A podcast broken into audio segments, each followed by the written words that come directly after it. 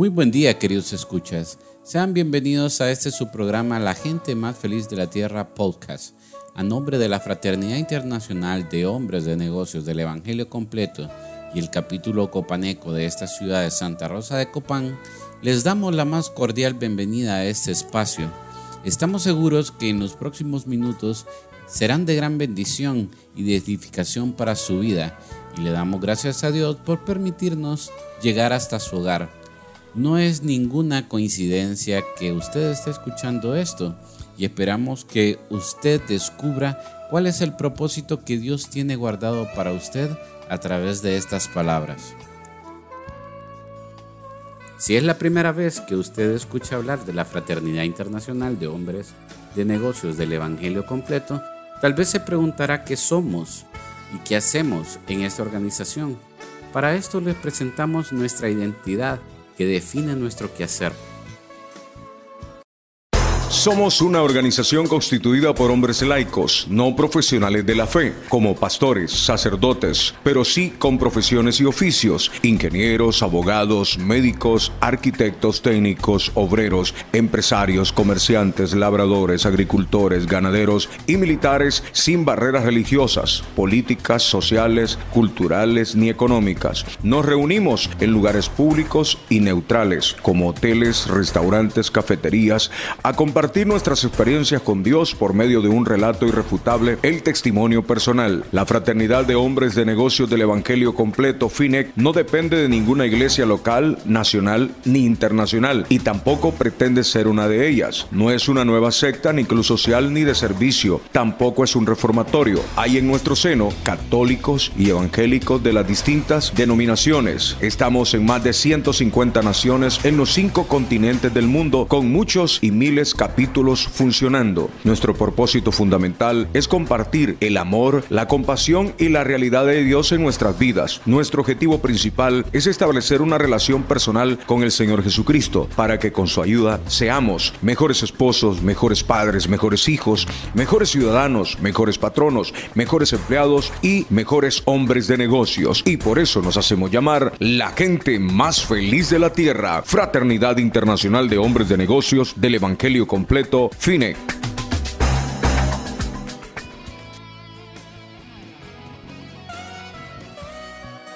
Ya que hemos presentado lo que somos, le invitamos a participar en las distintas actividades de nuestro capítulo a través de Facebook.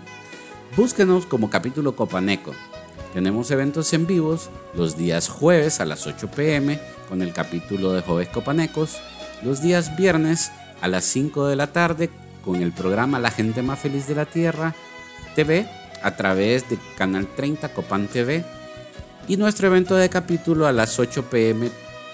Todos ellos son transmitidos por la plataforma de Facebook. El Señor se ha placido en traernos un testimonio familiar.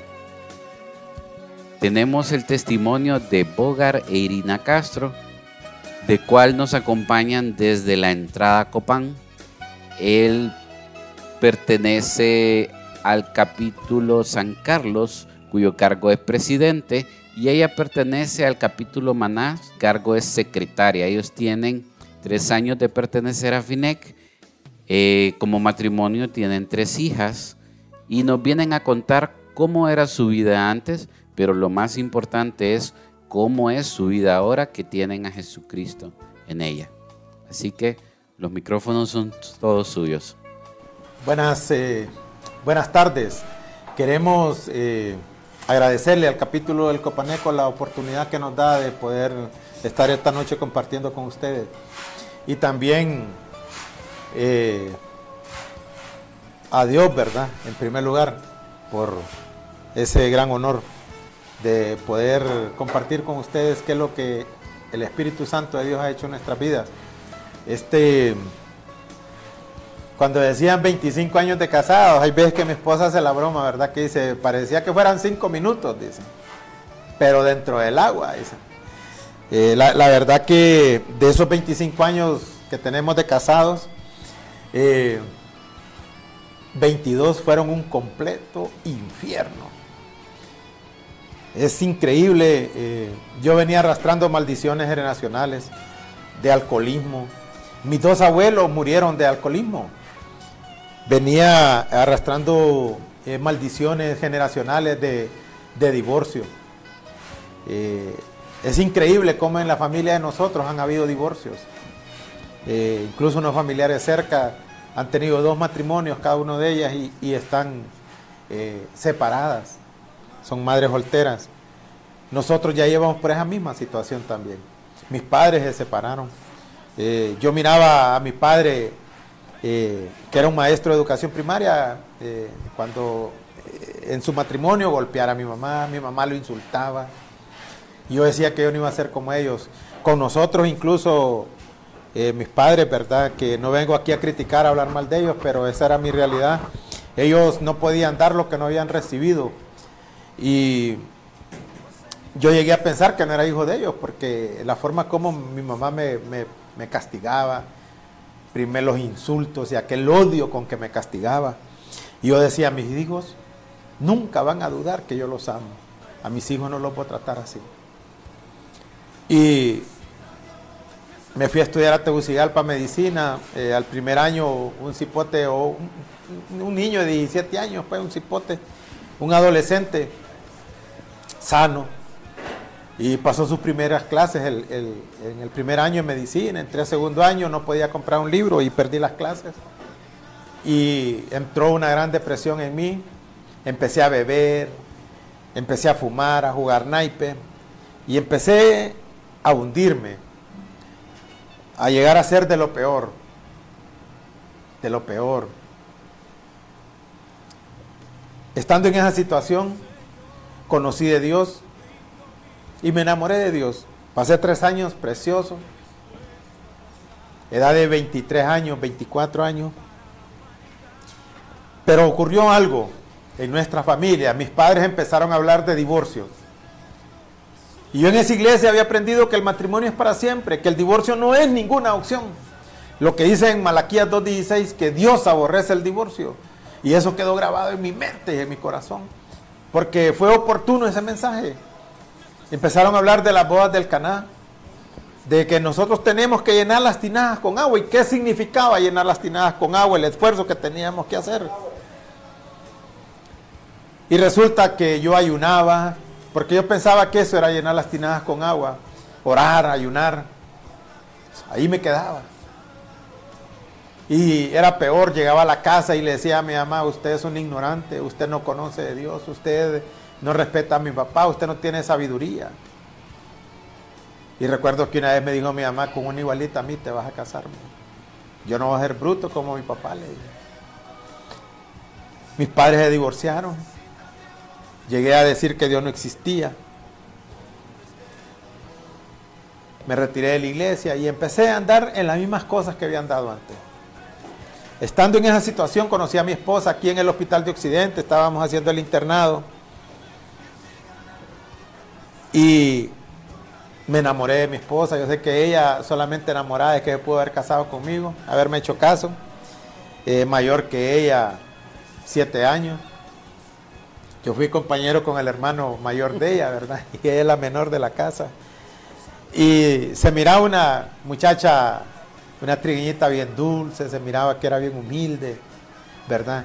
Y yo era podrido de mente, con mi corazón también rapidito, entramos en, en, pecado, ¿verdad? Y nos casamos. Antes de casarnos ya habían pleitos, ya habían golpes, ya habían insultos. Y yo al principio, eh, yo no quería eso. Y incluso la, primera que, que, dio la primera cachetada fue ella. ¿Verdad? Estábamos en un carro ahí. Dije que no se acuerda, dice. Pero sí, y ahí como que me quitó ella eh, la piedra que me estaba sosteniendo, ¿verdad? Y empezó eso de, eh, de, los golpes. Y la verdad que yo la única forma que conocía de discutir y todo era enojado, malas palabras, ofendiendo y los golpes. Eh, nos casamos. Recuerdo que una vez embarazada vivíamos en San Juan Pueblo. habíamos terminado ya el servicio social como médicos eh, yo la golpeé y ella se vino en un bus, de, recuerdo, que embarazada, que ya, pues ya se había perdido el matrimonio. Y yo me fui triste para donde una familiar allá por, por Leán. Y ahí estaba ella también, ahí como estaban los, los familiares, a ella le dio pena, creo, y, por eso regresamos. Pero eso era, eso era, era increíble cómo mi esposa a mí no me respetaba, cómo no creía en mí. Y yo le, eso me dolía a mí. Entonces empezaba a insultarle y decía, maldita, ¿por qué no crees en mí? ¿Te ha ido mal acaso conmigo? Mira cómo vivís. Porque económicamente no nos había ido mal. Eh, podíamos ir al extranjero, eh, ir aquí a lugares bonitos, pero lastimosamente nunca disfrutamos un viaje de eso porque siempre fueron pleitos. Qué maldición, decía yo, no poder ser felices. Con mis hijas, un completo, pero animal. Bueno, ni animal porque los animales a sus hijos los protegen más bien. Y yo a pesar de que siempre he amado a mi esposa y a mis hijos, era la fui la persona que más daño les ha hecho. Yo no quería ser así, pero no podía ser diferente. A mi hija ir al, mall, ir a tiendas de esas famosas aquí en Honduras y decirle, comprate ahí tu ropita y todo, ¿verdad? Eh, viajes al extranjero ella sola. Eh, tratar de darle lo mejor en ese sentido, pero al momento de corregir era el problema al momento de corregir aquel odio, aquella ira con que yo eh, corregía con insultos, que una vez mi hija dijo, dando testimonio, que lo que había dañado más no eran tanto los golpes que yo le di, sino las palabras que yo le dije. Muchas veces le dejé su espaldita hinchada.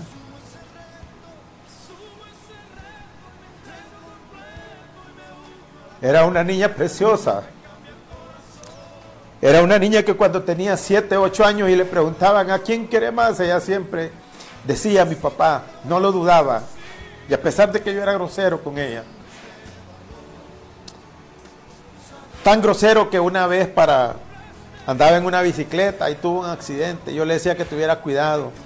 Y con su carita raspada, con su labio partido, con su mano quebrada, yo lo que llegué fue a insultarla. Fica tonta, ¿por qué no, asiste, no hiciste caso? estúpida y a pegarle. Y saben, esa niña le preguntaba usted el día siguiente a quién quería más, ella le decía a mi papi.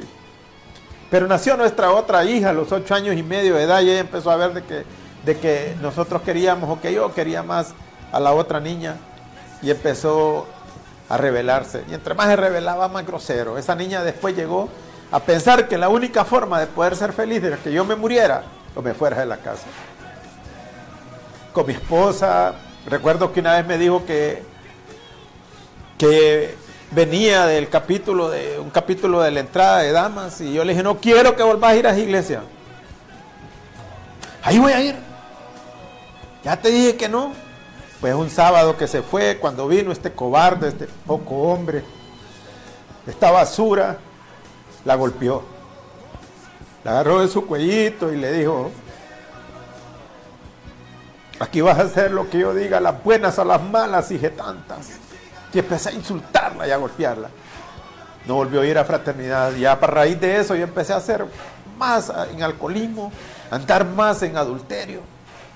Una vez para un aniversario de boda mi esposa me encontró un preservativo ya usado. Bueno, no el preservativo, sino que el sobrecito, el preservativo usado. Y al día siguiente ella me, me preguntó qué era eso. Y yo le dije que eran unos amigos, me lo habían puesto para para molestar y yo vi que ella dio la vuelta y se fue. Ya, esta duda ya me creyó. Imagínense que un día antes era nuestro aniversario de bodas y yo no lo andaba celebrando con ella, sino que con unos amigos y otras amigas. Mi madre llegaba a la casa y nos decía, divórciense, sepárense, ustedes no se entienden, imagínense, que, imagínense, qué consejos de madre. Pobrecita, mi mamá, ya divorciada de su papá, de mi papá. Yo les decía, mira mamá, mejor váyase de la casa. No mira que los dos tenemos que cambiar. No mira que el divorcio no es ninguna opción.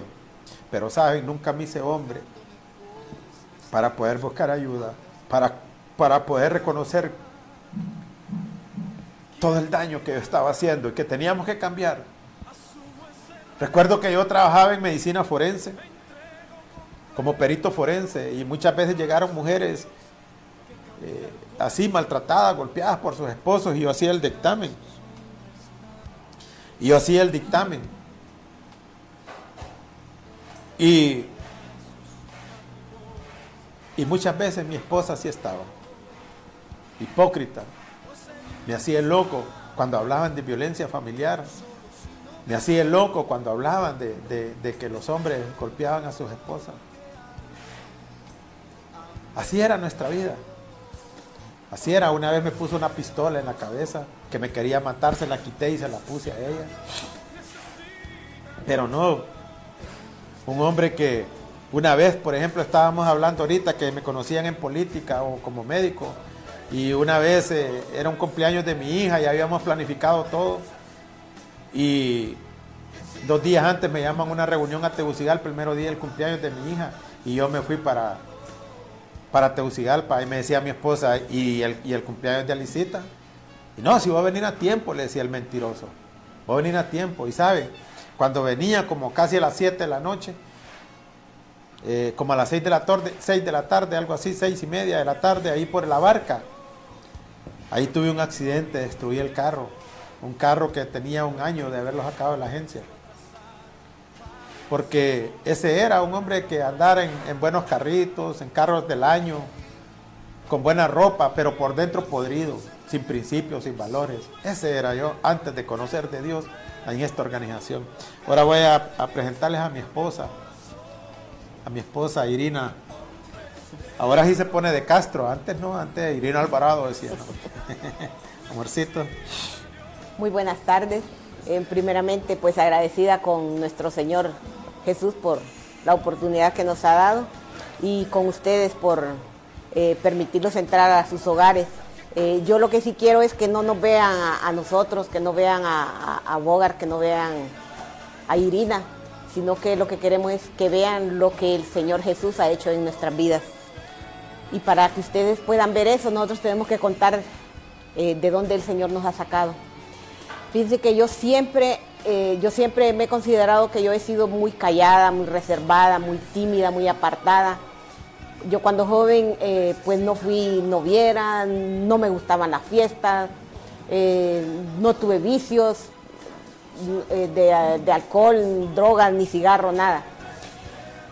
Em, yo creo que mi, mi, única debilidad pues era que tal vez ir al cine.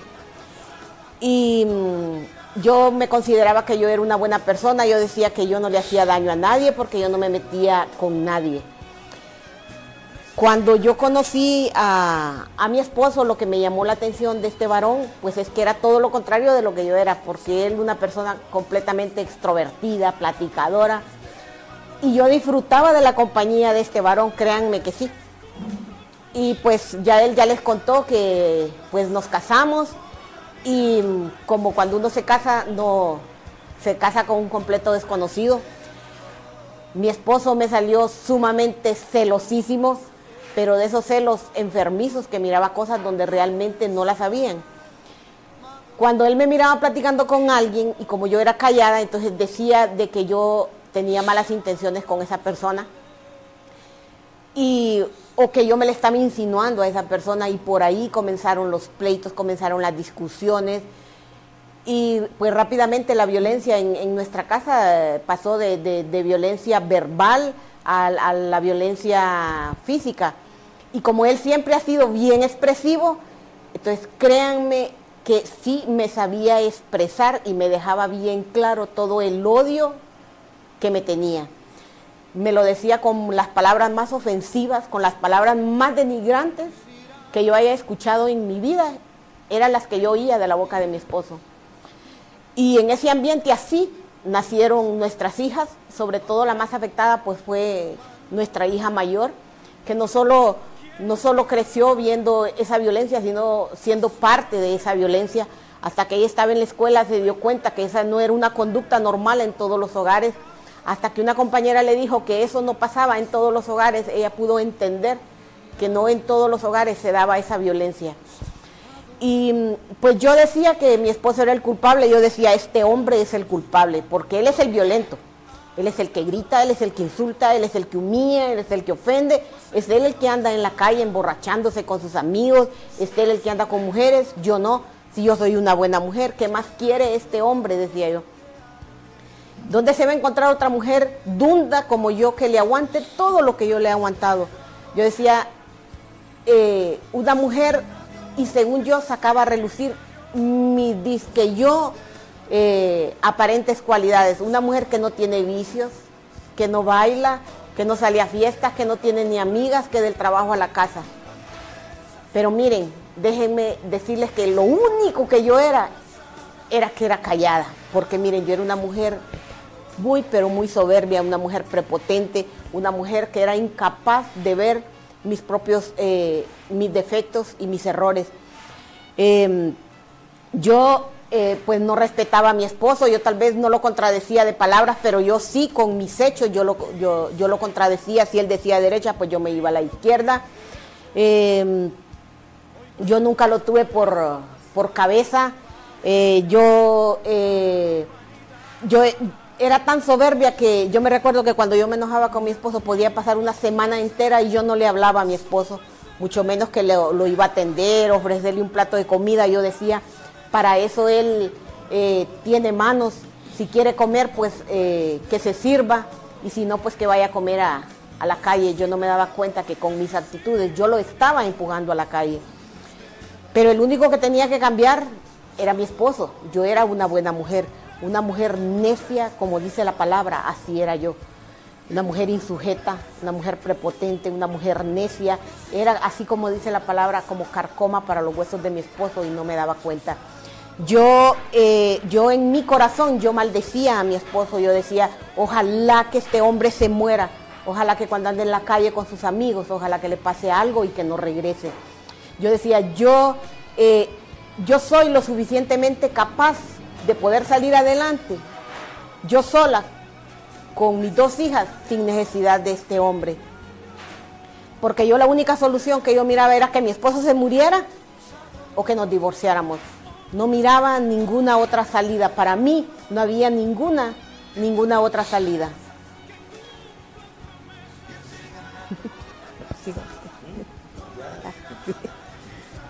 Eh, ese, así estaba nuestro matrimonio. Así estaba deseándonos morirnos. Muchas veces que yo iba en el carro y me encontraba una rastra. Y cuando me ponía a pensar en, el fracasado que era como esposo, como padre, como hijo. Y me encontraba una rastra, yo me, me daban ganas de tirármela encima la rastra. De terminar con esa vida por jugar ajedrez, mis amigos de un fraterno. Y habían los jueves que yo le hablaba a él y le decía, amigo, vamos a jugar ajedrez. Eh, fíjate que aquí estoy en el San Carlos, en el Hotel del San Carlos, en la entrada. Ahí se reúne el capítulo los jueves a las 7 de la noche. Cuando lo hacíamos presencial, ¿verdad? Y eh, me decía, véngase. Ah, no, compa, le dije, si me invita a comer, sí voy. Lo que quiera lo invita, compa. Me decía, véngase. Entonces yo llegaba ya al capítulo a comer. Ah, yo no, incluso ni la comida quedaban ahí, sino que yo pedía otra. Hay unas cositas que me gustan que hay ahí, entonces yo es lo que pedía. Nunca puse atención a un testimonio, solo iba a criticar, a burlarme, a decir que la gente que iba a la fraternidad eso era lo peor. Yo no me daba cuenta que yo sí era de lo peor.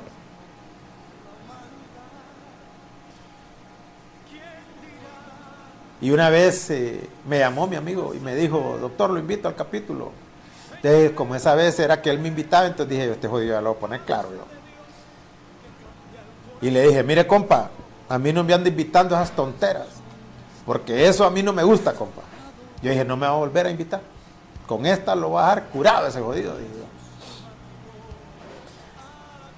Entonces, no me dijo nada mi amigo, porque entendía.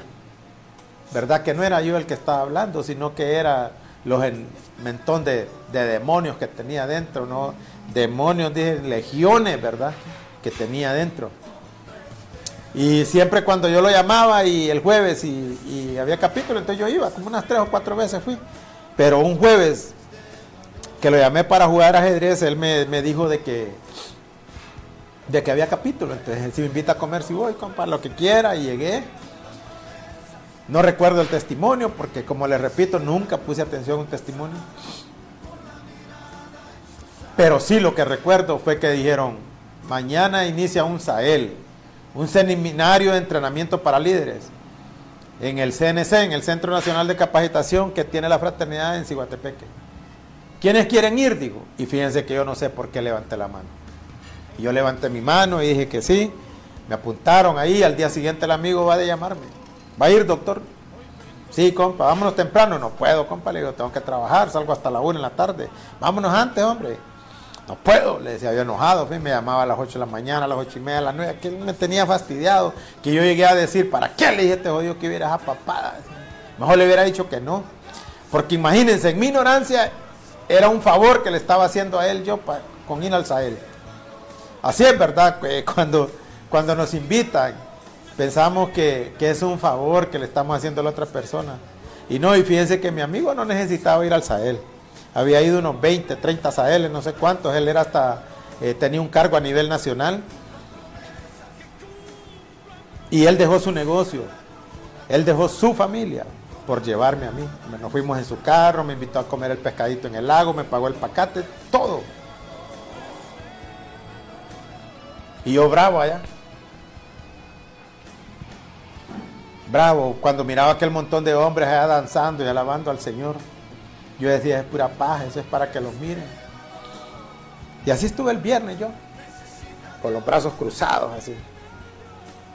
El sábado en la mañana. Pero el sábado en la tarde hay una enseñanza que se llama Visión para tu familia.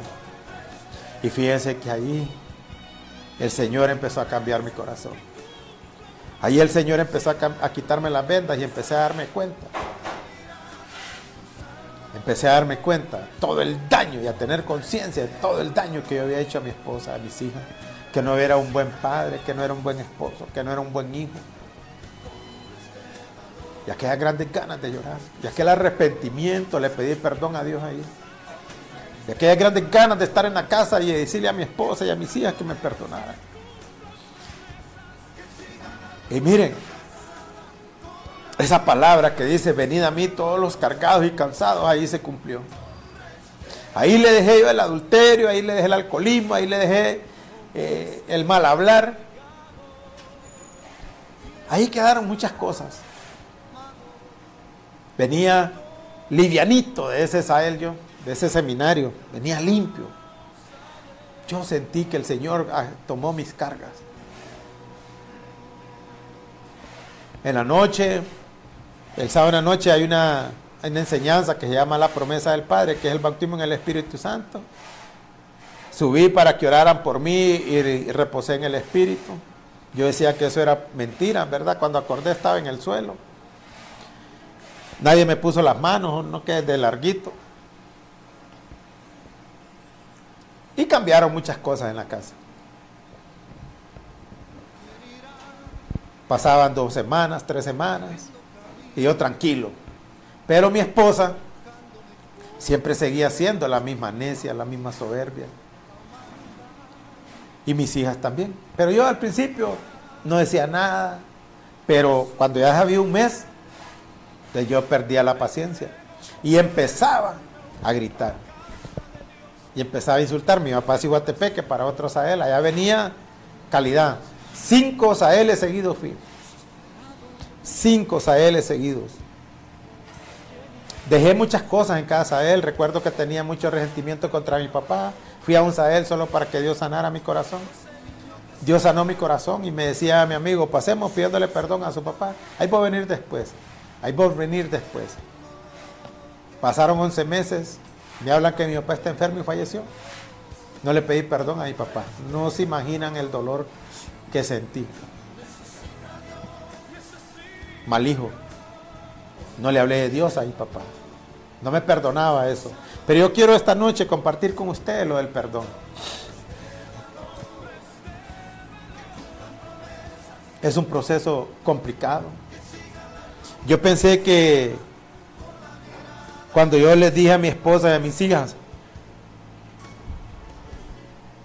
perdón, cuando yo le dije a mi esposa y a mis hijas que me perdonaran, ahí estaba todo ya.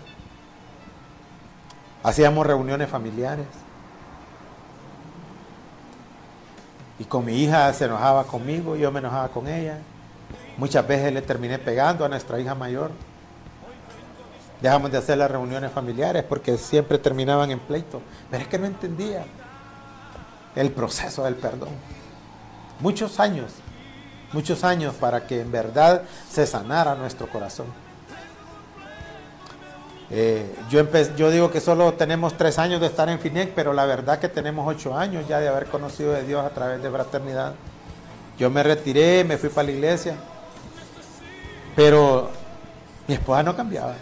Y yo le decía, yo te miro la misma necia, la misma soberbia. Yo no miro que vos avances. Pero la cosa es que la gente, al que miraban que era el logro, era mí. El malo de la película siempre fue Bogar Castro, para todo el mundo. Siempre fue Bogart. Incluso le decían, ustedes me decían a mí, usted tiene una buena esposa. Y mi esposa cuando me decían eso, más se creía. Pero siempre seguía siendo esa mujer, sin sabiduría. Y yo le decía, y es que vos te crees perfecta. Salíamos de un ayuno, de una vigilia, de la cena del Señor, íbamos escuchando alabanzas y de repente peleando. Íbamos para la iglesia, llevaba ella el carro y le decía yo, dale, no le daba. Porque hasta que ella mirara para entrar a la calle y entonces ahí, pucha, vos te estoy diciendo que le des. Te estoy diciendo que le des, dale, hombre. Y ahí empezaban los pleitos.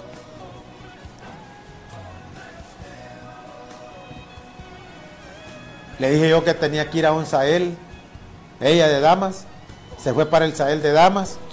Yo dije, porque es que tiene que pedirme perdón. Vino del Sahel y me dijo, eh, la miré yo, pero tranquila, yo pensé que ella cuando iba a llegar ahí a, la casa iba a llegar llorando como yo llegué. Ay, perdón, perdóneme, porque yo decía, también tiene que pedir perdón a mí también.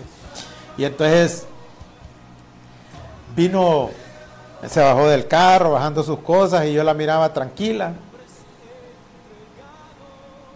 ¿Y Morena, te gustó el Sahel? Sí. Y tranquilo, sí, no, está bien, sí, bonito. Ah, decía yo, y el perdón. Y no me pidió perdón ese domingo, hasta que el lunes en la tarde fuimos a hacer un mandado y me dijo, no, Moreno, yo quiero pedirte perdón. Porque yo, eh, yo no te, eh, yo te, maldecía, me dijiste, va, primero. Yo no te, no, yo, eh, porque yo no te tenía por cabeza, porque yo no te respetaba. Pero también quiero pedirte perdón, me dijo. Entonces yo dije, cuando ella me, cuando ella me dijo, yo también quiero pedirte perdón, yo dije, este es que me fue infiel, porque yo aseguraba que ella me había sido infiel. Y yo decía, si ella me fue infiel, yo la perdono. Porque yo he sido el culpable de esa situación. Y me dijo, pero también quiero pedirte perdón porque yo te maldecía, me dijo. Cuando ella me dijo que me maldecía, yo sentí alivio porque no era la otra cosa, pero también ahí me di cuenta de, santísimo, dije yo, ¿de dónde nos está sacando el Señor? Pero empecé ese proceso. El proceso que estuvo cinco años, estuvimos en el desierto, y más porque éramos cabezones, porque éramos soberbios, porque queríamos resolver las situaciones a nuestra manera. Y esa palabra que dice que si Dios no edifica la casa, en vano trabajan los que le edifiquen. Y yo quería hacerlo a mis propias fuerzas a mis propios pensamientos, a mi, propio, eh, mi propia lógica. Y no quería darle espacio al Espíritu Santo para que obrara en mi matrimonio.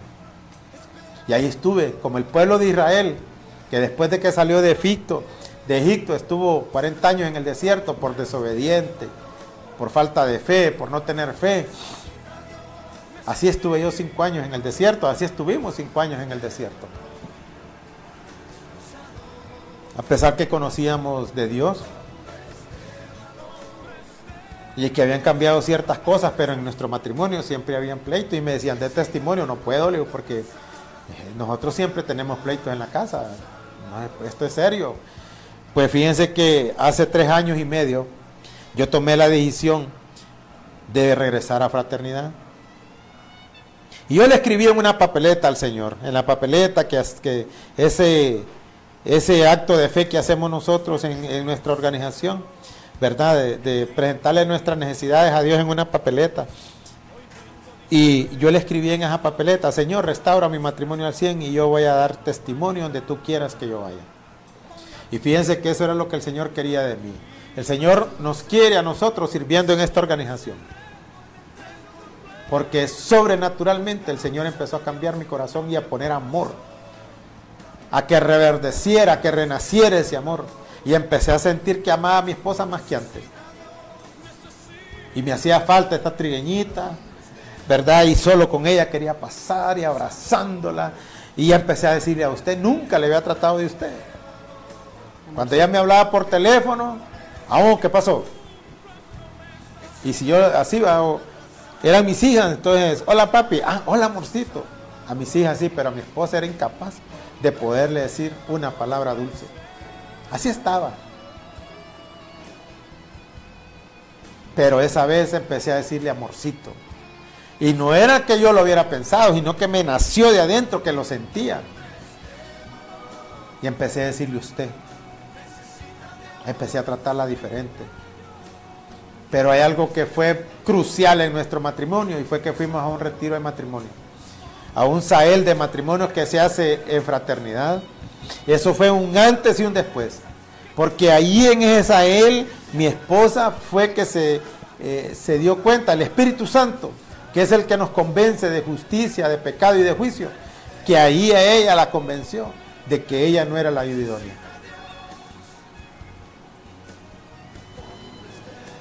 Ay, Dios mío, cómo cambió mi esposa después de ese seminario de matrimonio. Hasta más estricta con mis hijas. Y miren, y no hay cosa más bonita, por ejemplo, que antes tenía que insultarla para que me sirviera la comida. Ahora no. Ahora con aquel agrado y, se, y me sirve la cena y se queda ahí conmigo cenando. Pero ¿saben qué? Otra cosa también es bien importante, que ahora no dura ni cinco minutos un enojo, un pleito. Porque siempre hay discusiones, siempre hay contradicciones, siempre hay desacuerdos. Y hay veces que nos enojamos, pero como dice, airados, pero no pecáis. Y al ratito ahí está, perdoname, tenés razón. Perdoname, no dije hacer eso, no dije hacer eso. Ay, Dios mío, pero eso, 22 años en ese infierno. Le servimos en fraternidad, a mi esposa no le gustaba fraternidad, yo empecé a escribir en las papeletas, Señor, que mi esposa te sirve en fraternidad, a mi hija no le gustaba fraternidad, nuestra hija mayor, Señor, que, que Irinita te sirve en fraternidad. Un proceso complicado. Cuando ya empezamos a servir nosotros en fraternidad, que estábamos ya eh, con la fe al tope, que ya Dios había hecho el milagro más grande, el más poderoso, que es el perdón, que es el amor entre nosotros, que es el inicio de algo grande, que ya había unidad entre nosotros. Nuestra hija empezó a decir que no creía en Dios. Nuestra hija mayor. Después nos dimos cuenta que andaba en alcoholismo. Pero esa vez que nos dijo que no creía en Dios, nosotros vaya a llorar con mi esposa. Y yo lloraba y yo decía, ya no hay esperanzas. ¿Y qué vamos a hacer ahora? Si nuestra esperanza es Jesús y ella no cree en Jesús. Y solo llorábamos y llorábamos. Nos dolía, no hay cosa que me haya dolido más. Que mi hija me haya dicho que no creía en Dios. Pero nuestra hija menor se paró, una niña de 12 años en ese tiempo, y le dijo, esa que está hablando no somos. Ese es el enemigo. ¿Cómo vas a decir vos que Dios no existe? Mira cómo ha cambiado a mi papá y a mi mamá. Y empezó esa niña a pelear la batalla por nosotros. Y ahí pude ver cómo a nuestra hija menor, cómo a nuestra hija mayor la utilizaba el enemigo. Y cómo a nuestra hija menor la estaba utilizando el Espíritu Santo peleando la buena batalla. Pero ¿saben qué fue lo más importante? Que ya había unidad con mi esposa. Esa unidad que dijo Dios, y seréis una sola carne, y se unirán. Poderoso. Por eso es que el enemigo siempre nos quiere ver como perros y gatos, y así nos tuvo por 22 años. Él era el que gobernaba nuestra casa. esos príncipes de las tinieblas. Porque donde no hay unidad, ahí no está Dios. Yo antes le decía a mi hija, a mi esposa, vamos a sacar a nuestra hija de la universidad. Yo siempre la voy a apoyar. ¿Qué unidad iba a haber ahí? Pero esa vez cuando yo le dije, vamos a sacar a nuestra hija de la universidad, ahí empezó la buena batalla. Y, em, ya mi esposa conmigo, eh, la trajimos, empezó a cambiar un proceso largo de mi hija, empezó a ir a fraternidad de mentiras. Me hablaba el jueves, que es el capítulo de ella, el jueves el capítulo de nosotros, y me hablaba y me decía, papá, verás qué bonito el testimonio. Pero de ahí se iba a beber con los amigos. Qué doloroso, qué doloroso. Hoy que me di cuenta que ella nos confesó eso. Pero saben, el Espíritu Santo hizo la obra en ella y empezó a servir, empezó a enamorarse. A tal punto que después, hasta solo en fraternidad, quería pasar sirviendo. Empezó a pasar sus clases. Empezó a ser una niña diferente. Una vez me dijo, papá, yo quiero pedirte perdón porque vos a cada rato me venís a ver. Pero cada vez que venís me caía mal verte. Pero ayer que viniste, que me llamaste, que venías, vieras qué alegre me puse. Porque ahora sí siento que somos felices. ¡Guau! Dije yo. Es cierto ese eslogan de nosotros, que somos parte de la gente más feliz de la tierra. En ese momento me di cuenta. Y empecé a sentir que en verdad era parte de la gente más feliz de la tierra. Porque como dice Mochacaria, cuando descubrimos nuestros dones y cuando Jesús es nuestra esperanza, cuando nuestro corazón se lo entregamos a Jesús, somos parte de la gente más feliz de la tierra. Eh, dañé mucho a mis, a mis hijas. Ver a mi hija ahora, la, nuestra hija menor saliendo en el, en el cuadro de honor, sacando el tercer lugar ahorita. Eso, amigos, me llena de gozo y de gratitud con Dios. Ahora yo puedo decir que tengo un hogar, que tengo una esposa y unas hijas que me aman y que amo. Amorcito. Ya pueden ver por qué siempre él es el que, el que más habla desde siempre. Eh, solamente que ahora lo, el don que Dios le ha dado, pues hoy está al servicio de, como debió haber estado desde el inicio al, al servicio del Señor, que para eso el Señor se lo dio. Pues el primero que llegó a los pies del Señor oficialmente, pues fue mi esposo.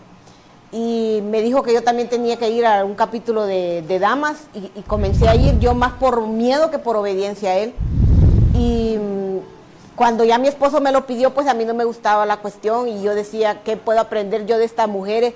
¿Qué me pueden enseñar a mí estas mujeres de Dios? Si suficiente tengo yo con mis problemas para venir a estar oyendo los problemas de estas mujeres, decía yo, así de soberbia era. Pero sí, cuando yo fui a mi primer eh, Sael de Damas, a eh, tuve un encuentro con el Señor Jesús. Ahí el Señor Jesús pudo quitarme las vendas de mis ojos, ahí pude darme cuenta yo del tipo de mujer que realmente yo era, que yo no era esa buena mujer que yo decía que yo era, que yo era una mujer necia, que yo era una mujer soberbia, prepotente, que yo no lo tenía por cabeza. Y cuando yo vine, pues vine a pedirle perdón a mi esposo y comenzamos, como ya él les contó, un largo proceso por el cual el Señor nos pasó. Eh, yo decía que yo ya había perdonado a mi esposo, pero fue hasta en el seminario de parejas donde yo pude eh, darme cuenta que yo aún andaba cargando raíces de amargura y de resentimiento contra mi esposo. Siento que ahí el Señor pudo sanar mi corazón y que ahí el Señor también sanó el corazón de mi esposo de todo el daño que yo le había, le había hecho. Y mm, eh, el cambio, el mayor cambio se vio cuando mi esposo tomó la decisión de comenzar a servir, eh, servir al Señor en esta organización. Eh, yo recuerdo que llegó mi esposo y me dijo, yo he tomado la decisión de comenzar a servir al Señor en fraternidad. Y como a mí la fraternidad no me gustaba, pues eh, yo no dije nada, pero me quedé callada porque ya me habían enseñado que yo tenía que sujetarme a mi esposo. Y yo al principio, créanme que yo, yo decía, yo me voy a sujetar a mi esposo no porque él se lo merezca, sino por, por obediencia a ti, Señor, lo voy a hacer. Y comenzó mi esposo a, servir en fraternidad y comenzó este hombre a cambiar. Eh, a mí ya me habían enseñado que yo tenía que orar por mi esposo porque yo no oraba ni por mí, mucho menos por mi esposo. Yo le comencé entregando a mi esposo, al Señor, yo le decía, Señor, cambia a este hombre, cámbiale ese corazón de piedra que tiene, póngale un corazón de carne, que lo ame, que lo sirva a usted, que me ame a mí, que ame a sus hijas. Y también cambie mi corazón, Señor, porque yo decía que el duro de corazón era mi esposo y el Señor se encargó de demostrarme que la más dura de corazón era yo. Mi esposo comenzó a servir en fraternidad y comenzó a cambiar, así en automático. Él dice que comencé a cambiar yo, pero la verdad es que comenzamos a cambiar todos. Mi esposo comenzó de repente a ser un hombre amoroso que nunca en su vida había tenido detalles o gestos eh, de demostración de, de cariño hacia mí, de repente hablándome con palabras cariñosas, que llevándome flores, y yo al principio yo lo dudaba, yo decía, ya se le va a pasar a este hombre, yo decía unas dos semanitas y se le va a pasar la unción, porque así decía yo, va a volver a ser el mismo ogro de siempre. Pero esta vez yo miraba cómo ese hombre se comprometía más al servicio y más metido en su capítulo y que sirviendo y que donde lo llamaban ahí iba. Y una vez él me invitó a, a una vigilia, lo que hoy conocemos como Noche Fraterna, y yo le dije, mira, yo voy a ir por obedecerte, no porque vos bien sabes que no me gusta. Y ahí en esa, en esa vigilia el Señor me confrontó por segunda vez y me, me mostró que yo era una completa religiosa, que yo me había vuelto una religiosa, que yo era la dura de corazón, que yo había endurecido mi corazón, que yo no podía ver que Él ya me había contestado mi petición, que Él ya había cambiado a mi esposo, pero por la dureza de mi corazón yo no lo podía ver y como yo no lo podía ver, yo no podía disfrutar de lo que el Señor ya me estaba dando. Y eh, pues ahí yo le dije, Señor, ¿a dónde usted quiere que yo le sirva, Señor? Y se estaba abriendo un nuevo capítulo eh, de damas en, en nuestro pueblo por ese tiempo. Y me invitaron y entonces comencé a ir a ese capítulo. Créanme que las veces que no he ido a, a, a un evento, de, mi capítulo, tal vez ha sido porque ando compartiendo bien raramente que he faltado, porque ahora yo me gozo en servirle al Señor. Y le sirvo por amor y agradecimiento a lo que ya me dio, porque el Señor me contestó mi petición. Yo le digo que me dio un nuevo esposo en la misma vasija de barro, pero tal como yo se lo pedí. Yo le pedía un, que le cambiara el corazón a mi esposo y yo, yo he visto cómo, cómo este hombre ha cambiado yo hoy les puedo decir de que mi esposo ama y le sirve al Señor, que no hay día que este hombre no le esté sirviendo al Señor. Yo hoy en los ojos de mi esposo puedo ver amor por mí, puedo ver cómo este hombre hoy ha cambiado su trato con, con nuestras hijas, como él ama a nuestras hijas. Y algo bien importante es de que en nuestro caso, en, el caso de, eh, de nuestro matrimonio, no hubo ningún juez que nos pudiera ayudar, no hubo ningún psicólogo, porque en todo eso nosotros anduvimos, había una demanda eh, por violencia doméstica y mm, que nos pudieran ayudar, sino que fue hasta que nosotros decidimos abrirle nuestro corazón a Cristo Jesús y entronarlo a Él como nuestro Señor en nuestro hogar, que vino el Señor y rompió y arrancó de raíz, rompió con el círculo vicioso de la violencia doméstica. Yo hoy les puedo decir que yo hoy tengo un hogar, que yo hoy disfruto a mi familia, que yo hoy no solo disfruto a mi esposo, sino que también a nuestras hijas. Y gozamos de esa paz que dice que nos dejó el Señor, esa paz que sobrepasa todo entendimiento, aún en medio de las dificultades que podamos tener como familia, como pareja, nosotros hemos podido encontrar esa paz.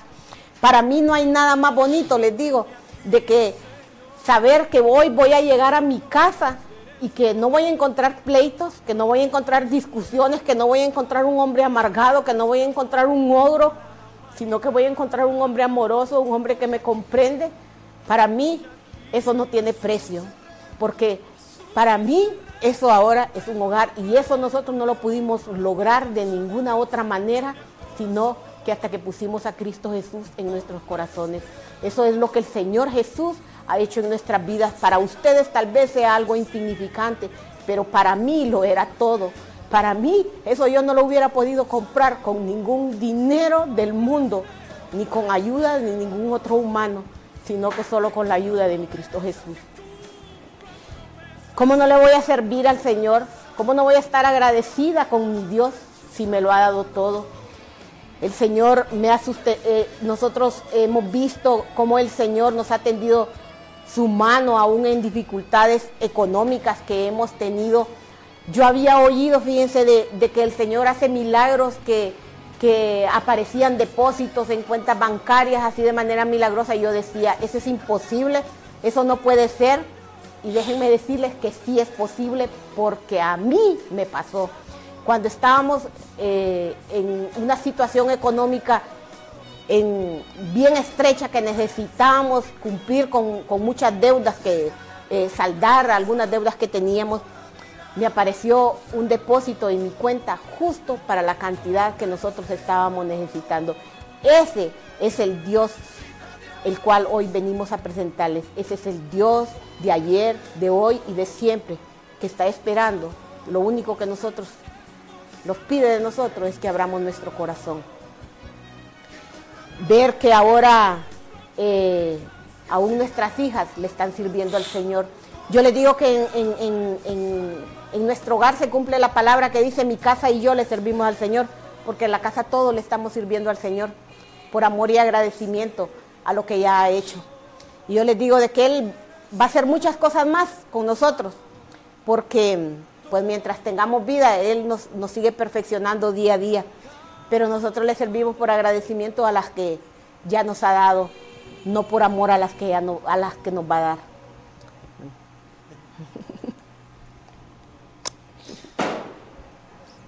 Eh, me quebranto cuando escucho a mi esposa, porque solo el Espíritu Santo de Dios pudo hacer la obra en ella. Y nosotros. Ni a las buenas ni a malas le decía yo. La pude hacer que entendiera.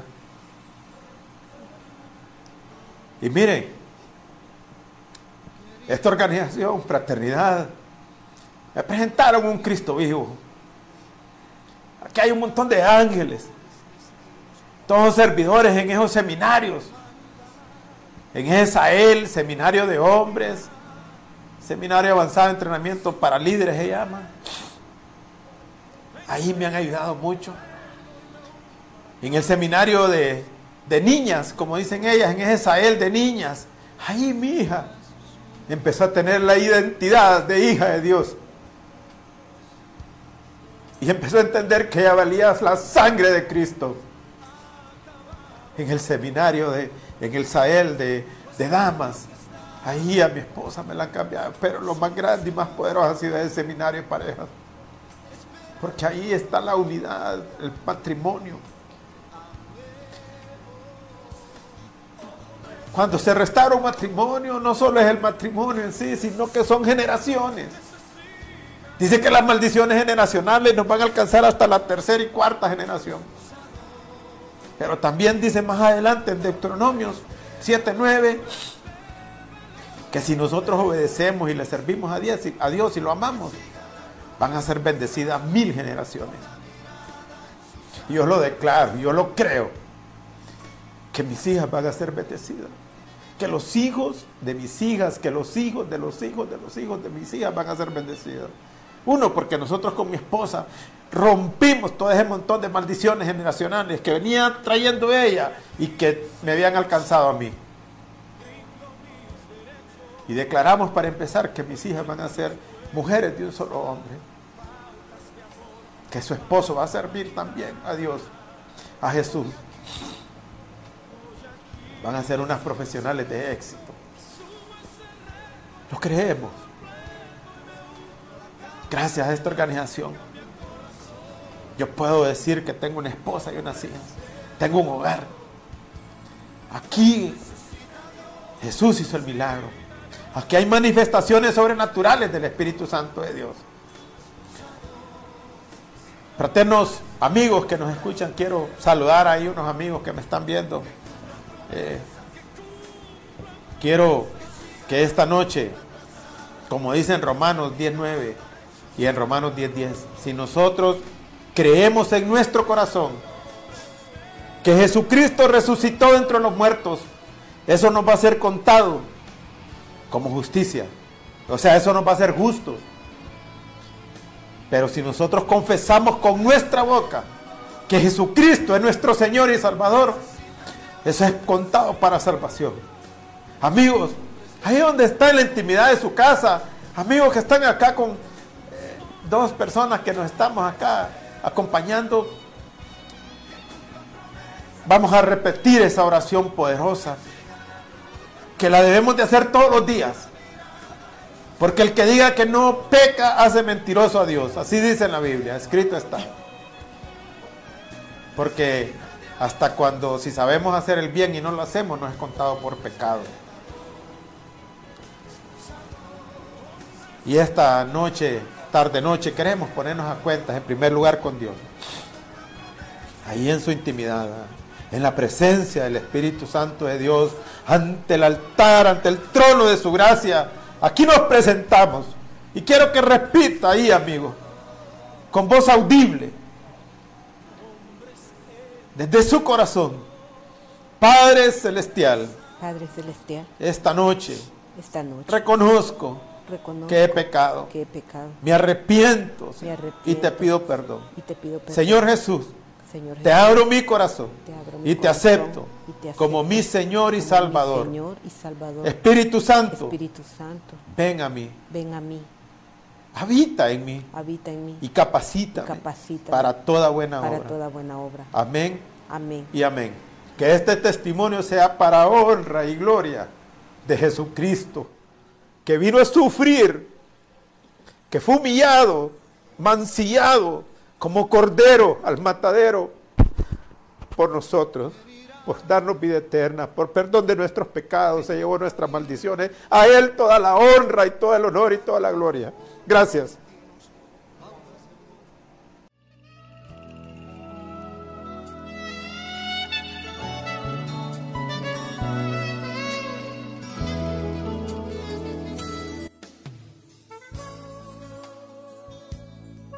Damos gracias por la vida y el testimonio de nuestro fraterno. Y si Dios es capaz de hacer esto por él, también es capaz de hacerlo por usted. Lo único que necesita es que usted lo deje entrar en su vida y le entregue el control de todas esas difíciles situaciones que está pasando para que Él haga su voluntad y su propósito. Muchas gracias por escucharnos. Esperemos que tenga una bendecida semana. Nos escuchamos el próximo domingo en este mismo espacio. Si necesitas que oremos por ti, puedes escribirnos a nuestro Facebook. Búscanos como capítulo Copaneco. O si no, puedes llamarnos o escribirnos al 9460-9473.